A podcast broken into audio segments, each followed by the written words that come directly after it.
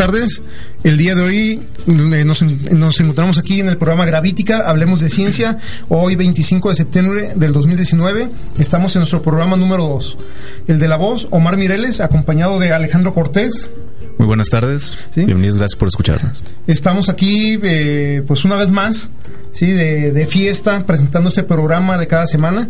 En esta ocasión nos acompaña el maestro Carlos González de Luna, que nos viene a hablar del tema la, la teledetección aplicada a la oceanografía. Sí, eh, pues de antemano, bueno, si tienen alguna pregunta a los que nos están acompañando, síganos por favor por Facebook. Nos pueden seguir por el Facebook de Gravítica. Ahí pueden hacer las preguntas para nuestro, nuestro invitado. También si tienen alguna, algún saludo que quieren que demos por el mismo Facebook. ¿sí? Eh, Carlos, maestro Carlos, eh, el tema de usted es la teledetección, la teledetección aplicada a la sonografía. Eh, creo que es un tema muy, muy nuevo, eh, es un tema muy interesante y es un tema que empieza a tener como mucha, mucho eco aquí en México. ¿sí? Empieza a tener algo de importancia. Y pues claro que aquí en el CUSEI, ¿sí? Con, con, algunos grupos que se dedican a cuestiones de geomática, también puede ser un tema muy importante. ¿De, de, qué se trata esto de la teledetección aplicada? Muy bien, primero, eh, buenas tardes Omar, este, Alex, gracias por invitarme. Eh, ¿De qué se trata eso de la teledetección aplicada? Este es, bueno, recordemos que hay varias formas de, medir, ya sea eh, directamente en, el, cuerpo, la sustancia que sea in situ o, de, por distancia, ¿no? Que es por percepción remota. ¿Cómo viene siendo eso? Que por medio de sensores eh, remotos podemos medir las cualidades o características físicas o, químicas incluso de los elementos por medio de, la radiación o de la, reflectividad de cada sustancia o cada superficie podemos inferir eh, sus características o, la composición, en este caso en, la oceanografía, ya para aterrizar en, el tema, eh, vienen siendo las características físicas o químicas del agua, ya sea este, el océano o, cuerpos de agua continentales. Ah, ok, creo que, se dijo muchas cosas importantes en este momento. Eh, para empezar a tener como una imagen general, eh, si hablamos de teledetección, ¿puedo inferir que estamos hablando de cuestiones satelitales? Así es, o no solamente satelitales, sino también aerotransportados. Ah. Pero específicamente, bueno, el, tema que se ha manejado ahorita es, puro satelital, pero sí, sí cabe eh, señalar que también puede ser aerotransportado, no solamente es exclusivo de, satélite. Ok, entonces significa que tenemos el planeta y tenemos una serie de satélites que están girando alrededor de él, tomando datos. Eh, ¿Todos los satélites que tenemos toman datos del océano o son satélites que se especializan a diferentes tipos de, cuestiones? Sí, claro, hay satélites que se, eh, específicos para cada cuestión. Por ejemplo, el SPOT es exclusivamente para vegetación y las bandas espectrales que tiene solamente para vegetación y no te puede detectar ni lo térmico ni te puede detectar eh, longitudes de onda más largas que son para, para otras cuestiones físicas y hay satélites también, eh, recordemos que hay satélites pasivos o activos. Los activos son los de radar, que son para atravesar nubes o para detectar cuestiones más físicas, y los, los ópticos, que son los, los que nos vamos a enfocar o, los que vamos a hablar más, son para cuestiones más este eh, composiciones químicas, pues. Sí, pero sí hay satélites para diferentes objetivos. Ok, eh, aquí siguen, siguen saliendo algunas preguntas interesantes. Eh, tengo el planeta, tengo el satélite, ya sabemos que hay entonces varios satélites, mencionaste varios satélites. Eh, cada satélite se especializa en, en, en, alguna particularidad muy específica. Pero tú empezaste a hablar de bandas espectrales. Así es. ¿Qué significa? Si yo, yo quiero pensar que el satélite tiene una cámara tipo fotográfica y está tomando fotos de, de algunas áreas del planeta, o, qué es lo que te refieres cuando hablas de bandas espectrales? Muy bien. Eh, cada superficie eh, refleja la, radiación solar, ¿sí? Hablando de, pasivos. Ahorita vamos a dejar de lado los, activos. Hablando de pasivos, que es lo que se ha aplicado para oceanografía, cada satélite eh, refleja la, radiación solar, pero este absorbe aquella longitud de onda, aquella longitud de onda que, que absorbe, pues o sea, cada elemento observa cierta radiación, ¿sí? Cada elemento absorbe cierta radiación. Entonces, dependiendo de qué radiación se absorbe, son los elementos presentes pues, en esa superficie. Entonces, el espectro electromagnético tiene diferentes características. Empezamos por el visible, que es para detectar clorofila, y luego sigue por el, por el infrarrojo, que es más hacia lo térmico, que detecta la, eh, la radiación térmica de la superficie. Entonces, las bandas espectrales es para detectar diferentes características de cada superficie a lo largo de todo, de todo el espectro o de toda la radiación este, reflejada. Entonces lo podremos entender como una colección de muchas imágenes diferentes. Así es. Sí, donde cada imagen eh, es una, una longitud de onda diferente. Así es, de hecho una imagen espectral no es una imagen RGB que es eh, rojo, verde y azul, que es cualquier imagen que conocemos, ¿no? Una fotografía, por ejemplo. Una imagen espectral es una escena compuesta de, de, cinco bandas, que es la que menos tiene la casa del spot, hasta incluso 32 bandas, que son las GOES o, algunos satélites con mucho más resolución este, espectral. Entonces sí, efectivamente es una escena que contiene varias bandas y con cada banda se puede ver distintas características de la superficie.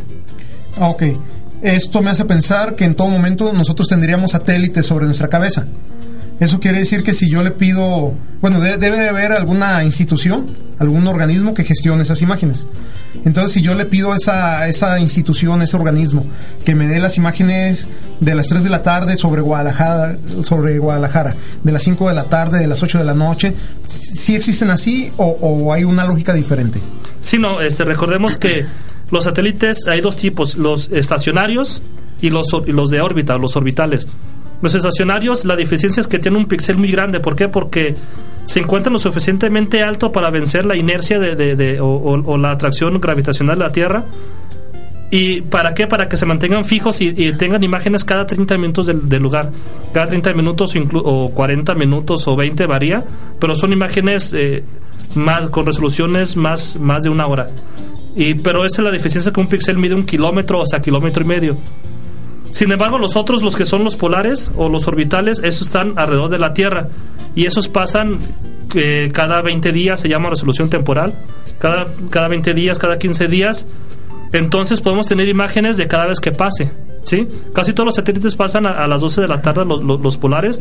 Entonces podemos tener imágenes a las 12 de la tarde, pero de cada 20 días. No están disponibles así como quiero los tres días consecutivos a las 3 de la tarde, a las 4 de la tarde no, no pueden pasar. ¿Por qué? Porque tienen una, una órbita fija y los que sí pueden eh, tener en ese caso serían los, los, los, estacionarios, que son los que te los que comenté que están fijos y, y sí pueden ser diarios. Incluso son para análisis diurnos de, de cualquier fenómeno, pero bueno, eh, repito que esos que los píxeles de, eso, o sea, son cada kilómetro y medio, o sea, no podemos ver detalles eh, con, con, áreas más o inferiores, perdón, a esa, a esa distancia. Ah, ok. Eh, eh, bueno, eh, eso sí, sí, sí me está quedando claro. Entonces tengo realmente lo que nos serviría tal vez a nosotros son imágenes que vienen espaciadas, sí, 15 días, 20 días, porque es más o menos el, periodo de paso por el mismo punto. Así es. Sí, entonces si yo quiero hacer, supongamos, un estudio de deforestación, pues entonces es, ese, tal vez ese, como la, la deforestación no es tan no sean en un, en un periodo de tiempo tan corto, posiblemente ese tipo de, de, imágenes sí me sirvan. Así es. ¿Sí? En el caso de que tengas fenómenos que sean eh, de temporalidad más corta, ¿esas imágenes nos resuelven el problema o tenemos que recurrir a otras alternativas? Por ejemplo. Supongamos tornados. Ok, un tornado, eh, para eso son los gestacionarios, de hecho, esos son los, los, los, este, los, los climatológicos, esos satélites. Hay forestales, hay de recursos naturales y minerales que son los que pasan cada 20 días y los que son geoestacionarios son para eh, por esos tipos de fenómenos. Por eso mencionaba dependiendo de cuál fenómeno. ¿Por qué? Porque hay una relación entre las dimensiones del fenómeno y el tipo de, tiempo de paso. Así de forma muy rápida, por ejemplo, los geoestacionarios están ahí fijos y pueden ver y, los píxeles son un kilómetro. Y estamos hablando que un tornado, por, que un huracán, eh, son dimensiones de 400 kilómetros o más.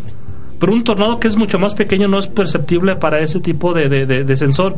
Entonces ahí, ahí valdría la pena hacer un análisis este, por medio de satélites aerotransportados.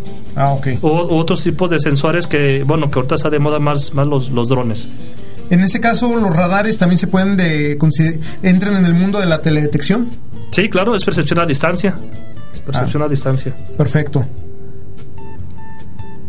Ok, entonces eh, vamos, eh, esto ya está agarrando forma, ¿sí? Eh, por ahí me ha tocado leer que la parte de imágenes satelitales tiene problemas en la interfaz de lo que viene siendo la parte continental y la parte costera. Sí, por lo general había ciertos problemas en, la línea de costa, sí, la parte que choca entre tierra y agua.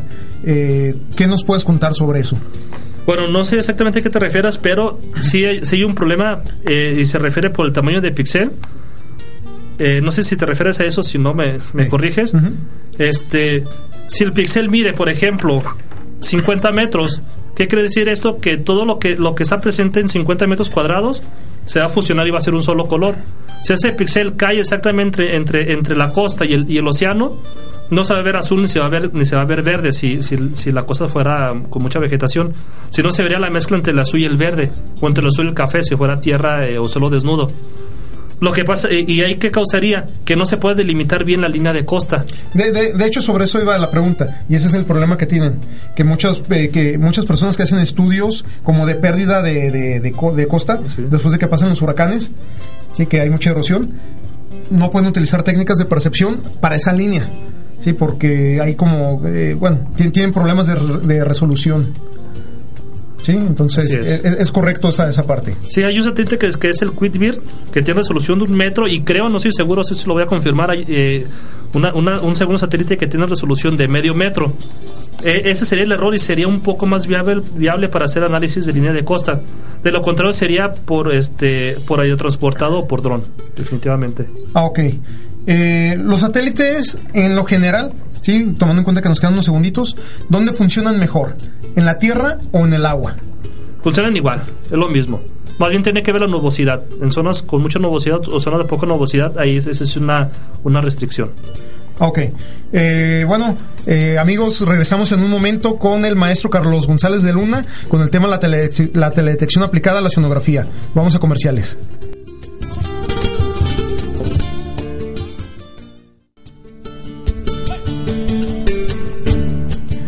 Muy buenas tardes para todos los que se están conectando. Estamos en Gravítica, hablemos de ciencia. Eh, estamos aquí acompañados del maestro Carlos González de Luna, que nos está hablando del tema la teledetección aplicada a la oceanografía. Les recordamos eh, que nos pueden hacer preguntas en las redes sociales. Estamos en Facebook como Gravítica Radio. Y bien, Carlos, eh, platícanos un poco de tu tesis. Me pasaron aquí el dato de que tuviste algún premio al respecto. Sí, es una, una- convocatoria que, que, que se abre, se abre cada, cada año, es el, el premio o reconocimiento a la mejor tesis eh, de cartografía latinoamericana. Entonces, eh, me inscribí, me inscribí a a- a la- al concurso porque estaba perfilado totalmente con- conforme a los lineamientos que, que piden, ¿no? La revista. Y ya al paso de un tiempo eh, un correo un correo donde se ganó el reconocimiento a- a la- de la tesis cartográfica para publicación en el volumen este de la revista cartográfica de Latinoamérica. Entonces, este sí, efectivamente, así fue. Ah, mire, excelente. ¿Y de, ¿Y de qué se trata? ¿De cuál fue tu tema? El tema es la teledetección aplicada para la, la, la- la detección de plumas de contaminación suspendidas en, en- en la Bahía de Banderas, eh, en, en- en Jalisco y Nayarit, bueno, porque la comparten los dos estados. Plumas suspendidas eh, se refiere a los sedimentos o, al- o, o hablando en términos más este, comunes, a, a- a- a la pues a la tierra o a la hojarasca que, que los ríos depositan en, en el, en el lago y que terminan flotando en la bahía. Eso es la pluma de detritos, ¿sí? Para en términos más, más comunes. Ok. Y bueno, esto fue mediante estas técnicas de teledetección. Así es. ¿Y qué, qué aplicación o sobre qué en particular se trató tu trabajo? Es decir, ¿qué, qué midieron? ¿Qué función tiene? Etcétera. Sí, Alex, este... se se- la tesis fue la distribución, o sea, hacia dónde se dispersan, hacia dónde se mueven y hacia dónde se concentran y finalmente por qué par- por, el- por cuál parte, perdón, de la bahía salen a mar abierto. Y eso es la primera concentración, distribución este, y salida. Y la segunda es, el la última parte de la tesis fue un análisis, como te les mencionaba al principio, químico. Y si quisimos hacer un análisis químico de, de- de- de las, de las plumas, pero mediante teledetección, con comprobaciones in situ, o sea, comprobaciones o mediciones directamente ahí en la pluma, con sensores, y ver la, la- la correspondencia o la exactitud, por así decirlo, de, de lo que arrojó el sensor y de lo que te estaba arrojando realmente un- una medición directa. ¿Sí? ¿Cómo, cómo le fue a Vallarta con tu trabajo? ¿Cómo, cómo anda Vallarta en, en el aspecto de dispersión de plumas? Pues es un tema, es un tema delicado, ¿no? Porque para empezar, muchos confunden los sedimentos con, contaminación y son cosas distintas, ¿no? Son cosas, o sea, la contaminación es, pues contaminación, esos fiscales, este, residuos de, de, pues de empresas o, de, o de fábricas y lo que vienen siendo los detritos son son hojarasca, tierra, cualquier cosa que un río, un río al momento de que pasa por el continente, pues va desgastando la roca y todo eso va a depositarse al mar, es, es común. Así es como se va, se va salir, salir eh, haciendo salado, perdón, el, el, mar. Eso es una pluma de contaminación. Encontramos que, que sí, efectivamente hay mucha pluma arrojada por el, por el, por el río, hay mucha pluma y se concentra hacia la parte este, norte, norte de la bahía.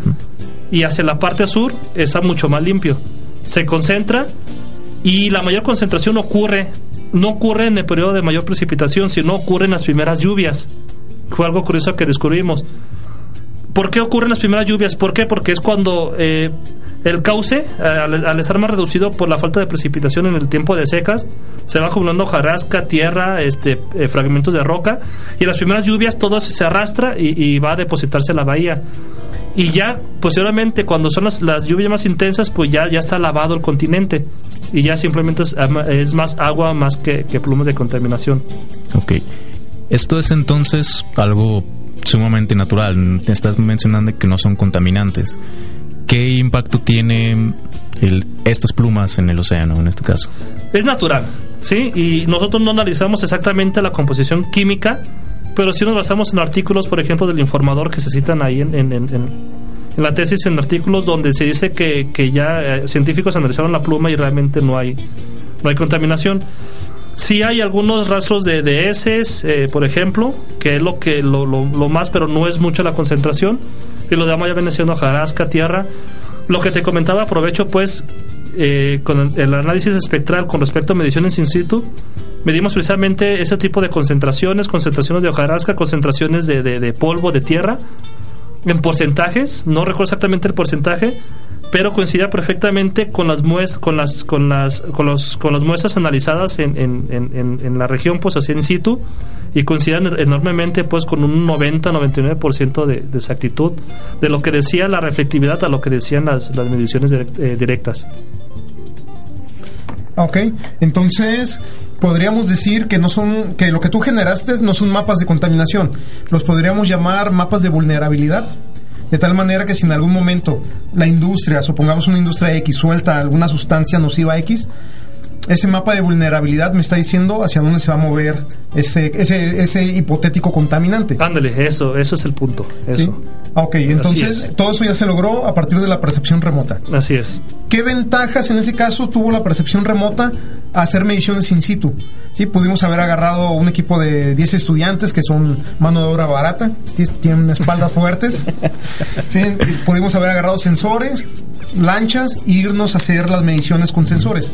¿Por qué la percepción remota en este caso, o, más bien, rehago la pregunta, ¿cuál fue la ventaja de haber aplicado eh, percepción remota a tener una brigada trabajando en campo?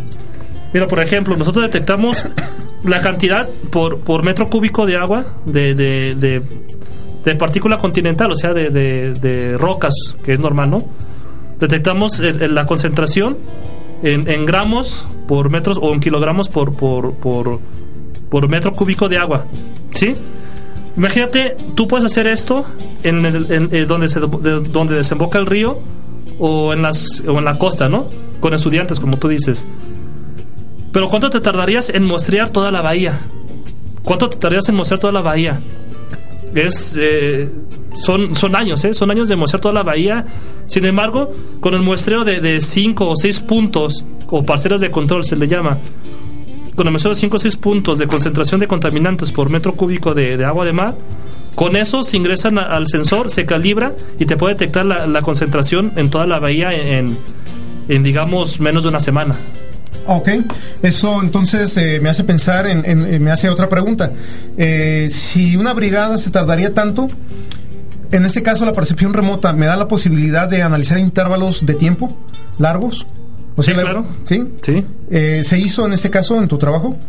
Eh, aquí lo que se analizó es un promedio. No, no se analizó la variación entre cada año, pero sí se analizó un promedio. ¿Cuántos años eh, estuvieron trabajando? Fueron eh, 2000, creo que fue 2002 es, hasta el 2014. Ah, ok. ¿Sí? Entonces fue, fue una, eh, un, un periodo más o menos considerable. Así es. Así que si lo hubiéramos hecho a mano, creo que el costo se hubiera disparado mucho. Sí, claro, sí, sí, sí. ¿sí? Eh, aquí también viene otra pregunta que es interesante. Noso- yo, bueno, yo entiendo que tengo el satélite, que son sensores pasivos. Si esos sensores pasivos están recogiendo la reflectividad de algunos materiales en, en tierra. Eh, ¿Qué tanta penetración tiene el satélite en el agua? ¿Sí? Ok. Ay, ok. Muy bien, el satélite eh, óptico, o sea que no es de radar, tiene una, una penetración eh, de un metro o hasta de 5 metros eh, en aproximado. Sí, dependiendo la, la, este, la, la cantidad de partículas suspendidas en, el agua. Si tiene, si está muy concentrado de, de- de- de detritos, pues llegas a un metro. Si es cristalina, puede eh, penetrar hasta 5 metros. Ah, ok.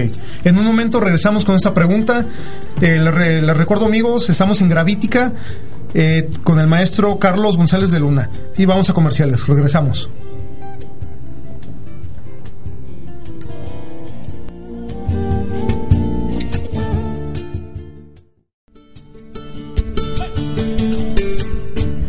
Muy buenas tardes amigos, los que están conectando, bienvenidos. Este es su programa Gravítica, Hablemos de Ciencia. Les recuerdo que el día de hoy estamos con el maestro Carlos González de Luna y estamos tratando el tema de la teledetección aplicada a la oceanografía.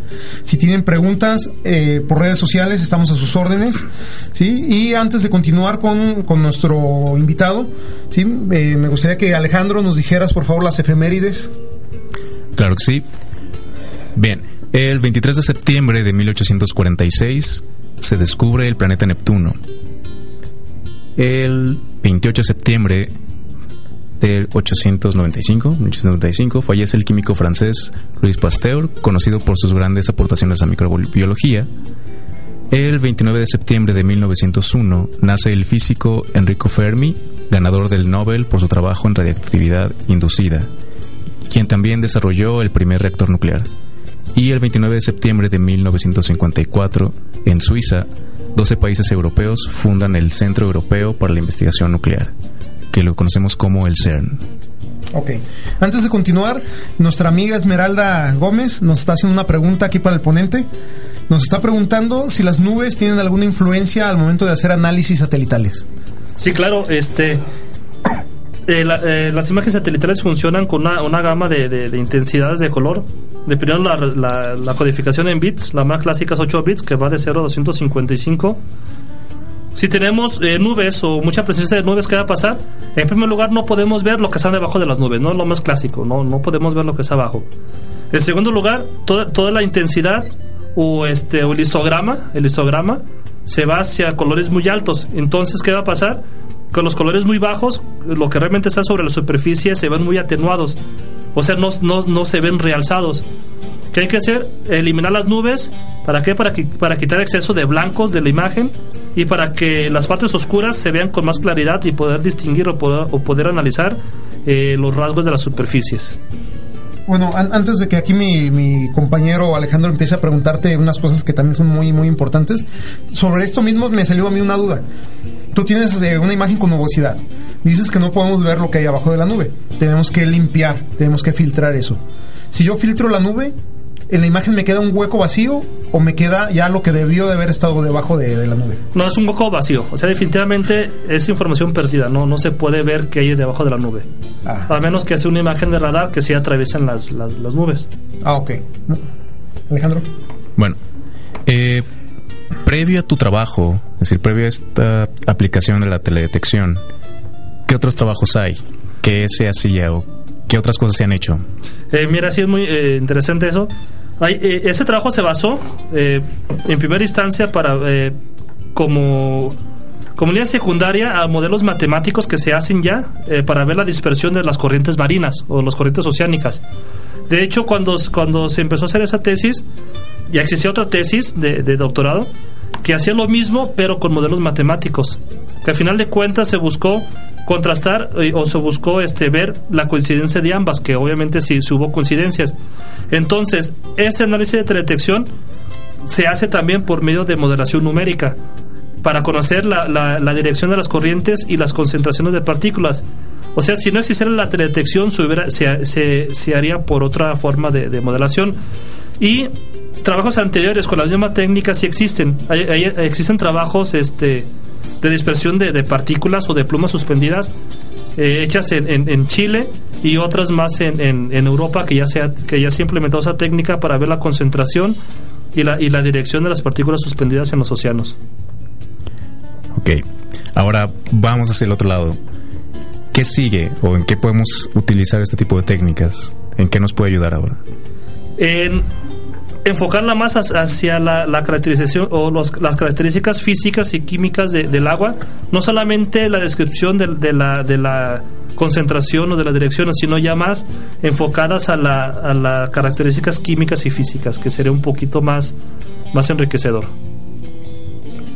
Ok, entonces en este caso podríamos estar haciendo trabajo, supongamos, eh, de, de, entrada ese trabajo creo que del que estás hablando es, pionero. Si estás hablando que los antecedentes eh, los tenemos en Chile, los tenemos en Europa, y este trabajo es de, eh, no sé si sea el primero, pero sí es de los primeros al menos en Guadalajara, sí, de, del grupo de oceanografía física de la maestría de hidrometeorología. Sí, entonces eso, eso, le da cierto toque pionero. Con ese trabajo podríamos hacer análisis de temas contemporáneos, supongamos seguimiento de sargazo. Sí, podríamos seguir la mancha de sargazo y empezar a hacer como prospección o, empezar a ver complementarlo con modelos numéricos para ver cómo se cómo nos va a estar afectando año tras año el sargazo? Sí, claro. Mira, eh, sí es un tema pionero. Eh, se estuvo investigando y muy poca bibliografía. Eh, efectivamente, en Europa, en Chile hay bibliografía. En México no se encontró ninguna. no que sí que a lo mejor no existe alguna, pero realmente no se encontró. Y sí, efectivamente, eso se puede lanzar más para temas este, modernos como el sargazo, o otros temas acerca de, la concentración de, detritos suspendidos en lagunas, por ejemplo, el lago de Chapala, el, el, río Lerma, que viene de, del Estado de México, trae mucha, este, muchos sedimentos y se puede analizar la concentración de sedimentos que entran año tras año al lago de Chapala para poder estimar el tiempo de vida del lago, porque sabemos que los, los detritos terminan sedimentándose y terminan subiendo el nivel del lago y poco a poco se va reduciendo la cantidad de agua disponible. Ah, ok, entonces no se, no se está limitando solamente a cuestiones de, océano, también ya estás entrando a cuestiones de limnológicas, cuestiones de lagos. Totalmente, sí. Eh, me imagino que deben ser lagos suficientemente grandes como para que el pixel te dé algo de información. Sí, es con imagen satelital, sí. Pero acordemos que también la teledetección existen para drones o para vuelos aerotransportados, donde el pixel son menos de un metro y es, para lagos eh, mucho más pequeños. Ah, ok. Entonces también el dron entra dentro de la categoría de teledetección. De hecho, es una propuesta que se hace en la tesis, seguimiento de, de plumas con drones y este de características químicas como se mencionó anteriormente. Ah, perfecto. Eh, moviéndonos un poquito del agua, sí, ya estamos viendo que en el agua sí tiene algunas aplicaciones. También estamos viendo que dentro de, o en, el, análisis de cuerpos de agua, la señal también tiene un poco de penetración. Entonces no necesariamente nos tenemos que conformar con la capa superficial. Esta técnica nos sirve para analizar, si, si bien si son capas muy pequeñas, pero nos están permitiendo hacer algo de trabajo. Eh, la percepción remota, sí, llevándola más allá, ¿para qué más nos sirve? Eh, para cuestiones ambientales, para campos de calor, ¿sí? Por ejemplo, hay muchos núcleos de, campos de calor en, en hablas esto de la zona metropolitana de Guadalajara, ¿no? Por cada píxel podemos conocer la temperatura en grados centígrados de la superficie. De ahí se extrapola a 10 metros de, altura, que es lo que mide cualquier estación climatológica. Imagínate lo, lo, que se puede obtener con datos de temperatura cada, este, cada 20 metros. ¿Sí? Recordemos que estaciones climatológicas hay muy pocas, pero si analizamos el campo de temperatura, podemos inferir más eh, las condiciones atmosféricas, inversiones térmicas, este, hasta podemos eh, ver la concentración de agua en inundaciones, por ejemplo, o altimetría. Recordemos que también la, teledetección se puede aplicar a altimetría. Ah, ok. Eh, ahorita que estás mencionando la, la palabra climatológica, si yo tengo estaciones de me- estaciones que me toman datos, después de 30 años yo puedo generar un estudio climatológico. ¿Sí? En, en materia satelital, más o menos, ¿a partir de qué año tenemos datos satelitales como para poder ver qué tan climatológico podríamos hacer un, un estudio? El- el- uno de los primeros es el Landsat. El Landsat, y hay, dañ- hay, hay datos, perdón, a partir de 1972 hasta la fecha, que empezó con Landsat 1 y ahorita va, va en Landsat 8. Si hablamos del 72 a la fecha, estamos hablando de ya casi 50 años de, de- de información. Ah, ok, entonces también podríamos hacer estudios Sí. de, de- de periodos de mayores a 30 años. Así es. Ah, ok, perfecto. Eh, eso es para el caso de la de la de cuestiones de ciudad. También he visto que la parte de la percepción, no solamente la parte satelital, sino la de drones y la de vuelos eh, a baja altura, tienen mucho impacto en la parte que tiene que ver con cuestiones de cultivo. Sí, de hecho hay una rama que se está empezando a llamar cultivo de precisión. ¿Sí? Eh, ¿qué, qué, qué- nos puedes contar de, de esa parte? Sí, eh, la teledetección empezó mucho también por, la, por el, el análisis de la vegetación. De hecho, es- esas, esas bandas son las más, unas de las más desarrolladas, esos tipos de satélites. De hecho, un satélite enfocado totalmente a la vegetación, que es la SPOT. ¿sí? El SPOT va totalmente enfocado a la vegetación. Podemos conocer la edad, podemos conocer este, eh, las, las condiciones de salud de la vegetación, si tienen este, eh, si tienen hongos, si no tienen hongos. Incluso este, en la Comisión Nacional Forestal, donde su servidor también laboró, si hacemos todo eso, ese tipo de análisis de, de la vegetación e incluso se puede aplicar para ver este, pérdidas de cultivos o anticiparnos a pérdidas de cultivos eh, para evitar pérdidas millonarias o evitar la en este caso ya ha habido mucha este, pérdida de frijol o de arroz en, en- en México entonces con todo eso podemos evitar esas pérdidas ¿sí? Ok, yo soy un entusiasta, si no tengo formación eh, ni siquiera universitaria, si solamente soy un entusiasta en la tecnología, de las nuevas tendencias, y de repente me quiero subir o quiero buscar la manera de bajar imágenes. Las imágenes son gratuitas, eh, se cobran. ¿Cuál es la lógica que, que tiene esto? Eh, hay muchos tipos de imágenes eh, y muchos son con costo y muchas, muchas ya son gratuitas. Este, una de las gratuitas es eh, la Spot, perdón, la, la, la Landsat, la Sentinel. La Spot es exclusivamente del gobierno. Hay, hay tres, tres tipos, ¿no? Las gratuitas que son descargables, como la, la, la Landsat y la Sentinel. Las de gobierno que son la Spot, la Rapid que esas se pueden solicitar por medio de oficio al gobierno y otras que son totalmente con costo. Ah, ok. Bueno, eh, amigos, este es su programa Gravítica, hablemos de ciencia. Estamos con el maestro Carlos González de Luna hablando sobre la teledetección aplicada a la oceanografía. Vamos a comerciales, regresamos en un momento.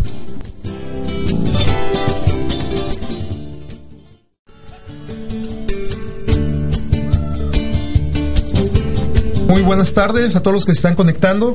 Estamos en Gravítica, hablemos de ciencia.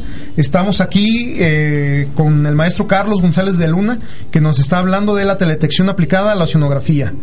Sí, eh, pues Alejandro. Bien, este mencionabas un montón de aplicaciones, ¿no? Un montón de sectores. Este, Por ejemplo, eh, este caso de las urgencias, que es por corrientes de viento muy frecuentes que generan vegetación el agua, eh, hay más peces, son temporadas de pesca. ¿Puede aplicarse de alguna manera también este tipo de esta te- teledetección? Sí, claro, este, analizando desde las, desde las características químicas del agua, como lo mencionaba, hasta la temperatura del océano, ¿sí? Las urgencias tienen que ver con agua más fría, este, en, en las orillas. Eh, ¿Por qué? Porque está saliendo agua, agua del fondo, se retira y va saliendo agua del fondo. Entonces, al, al analizar los patrones de temperatura de los océanos, podemos ver si hay presencia de usurgencia o si no hay presencia de usurgencia. ¿Sí? Ok. Y más hacia lo a lo privado, eh, para en ese en el sector privado, ¿qué aplicaciones pudiera tener este, este tipo de tele- esta teledetección? Por ejemplo, este en, en, en Japón, en China, hay aplicaciones con imágenes Landsat precisamente que son, son imágenes gratuitas hacia la minería. Son zonas que, que por medio de, de la, de la, de la- al análisis espectral, perdón, eh, se pueden detectar zonas potenciales, ¿eh? no, no zonas donde, sino zonas potenciales donde se puede encontrar minerales preciosos como la plata o el oro. ¿Sí? Son zonas que dicen, esas zonas por el tipo de reflectividad son potenciales para ese tipo de mineral. No es que existan o no es que ahí esté, sino son, son zonas que, que, hay, que son potenciales. Y, otra aplicación, aquí en México de hecho es mucho en las aseguradoras de cultivos. Por ejemplo, eh, las aseguradoras de, cultivo eh, pagan por cada cultivo perdido. Pero si se pueden anticipar a no perderlo, si, lo analiza, si analizan la, la, enfermedad o los hongos o los virus que tienen los, los cultivos, y los atienden a tiempo, pueden este, evitar esas pérdidas millonarias. ¿Sí? Y hay muchas aplicaciones, pero a gran rasgo son, son dos, dos de ellas. Ok, eso es lo que se está haciendo en México ahorita. ¿O qué más se está haciendo en México con esta, con esta técnica? Eh, se analizan campos de calor, se analizan este que, bueno, que eso es básico pues para la, la, el análisis de ruido, análisis de, de, atmosféricos. O sea, se hacen análisis atmosféricos, también tienen aerosol, o sea, esos sensores tienen sensores de aerosol.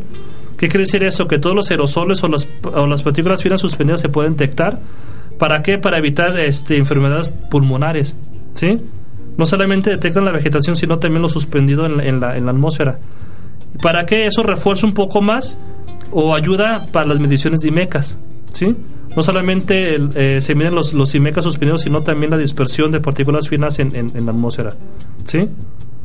Y un poco a, a distintas alturas, perdón, de la superficie. ¿Cómo andamos aquí en Guadalajara? México, yo quiero pensar, salvo que tú me, ahorita me corrijas, que la UNAM debe estar trabajando en cuestiones de percepción de teledetección. Quiero pensar que Toluca está trabajando en teledetección. Quiero pensar que el Centro Geo, en Morelia, está trabajando en teledetección. Sí que son centros que son muy especializados. Y quiero pensar que lo están haciendo bien. También son instituciones muy serias. ¿Cómo andamos aquí? ¿Cómo andamos en casa? Bueno, somos pioneros en, todas las áreas. ¿eh? Este, en UNAM precisamente tienen, tienen un servidor donde se está descargando muchas imágenes y de ahí se mandan partes a, las universidades, incluso a la Defensa Nacional. En México, este, perdón, aquí en Jalisco, eh, tanto en las, universidades, desconozco un poco en las privadas como Liteso, ahí desconozco un poco cómo andan o en, o en la, o en la autónoma, pero, por ejemplo, en la UDG, como en la, en, el, en, el, en la Defensa Nacional, también son pioneros en ese análisis. De hecho, hace poco me tocó colaborar en una tesis de, de, de, licenciatura en, la Defensa Nacional y también fue pionero el tema de teledetección.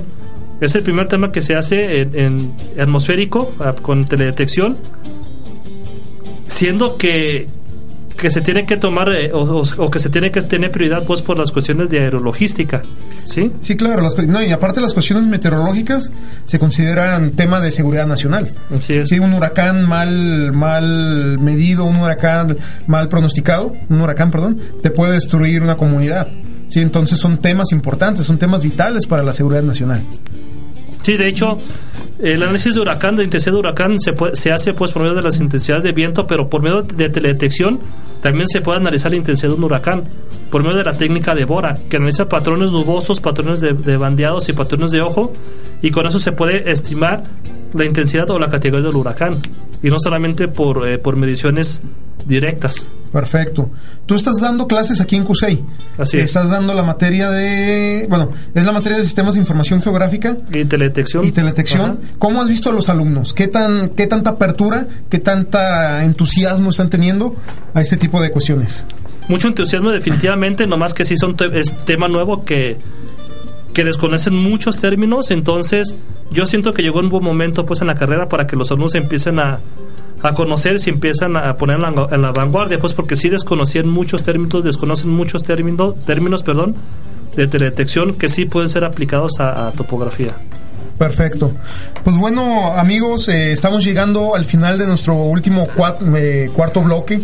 Sí, en esta ocasión el maestro Carlos González de Luna nos estuvo acompañando y nos estuvo platicando sobre la teledetección aplicada a la sonografía y se, bueno, nos pudimos tomar un tiempo para analizar cómo andamos aquí en Jalisco, cómo anda la Universidad de Guadalajara. El de la voz, Omar Mireles, se despide, no sin antes agradecer siempre sus atenciones y que nos hayan acompañado. Recuerden que si tienen preguntas, síganos por Facebook. Si nos quieren proponer nuevos temas, síganos por Facebook. Si quieren que repitamos algún invitado, síganos por Facebook. ¿Sí? Alejandro. De igual manera, gracias al maestro Carlos, gracias a todos los que nos sintonizan. Síganlo haciendo, nos vemos la próxima semana también. Bueno, nos escuchamos la próxima semana. Y bueno, ¿por qué no? Una invitación al maestro a sentenciar a algunos alumnos con proyectos modulares, porque no, ahí están, hay muchos de física con ganas de sufrir. Perfecto, muchas gracias. Carlos, unas últimas palabras que, que, que nos des. No, pues les agradezco mucho la, la, la invitación y sí recomiendo pues a, a los estudiantes que lean más sobre el tema, eh, les va a aportar mucho, mucho en cada área, incluso hasta áreas que de repente ni piensan que tiene vinculación como la medicina. Ok, pues bueno, con eso nos despedimos amigos, eso es Gravítica, hablemos de ciencia. Muchas gracias.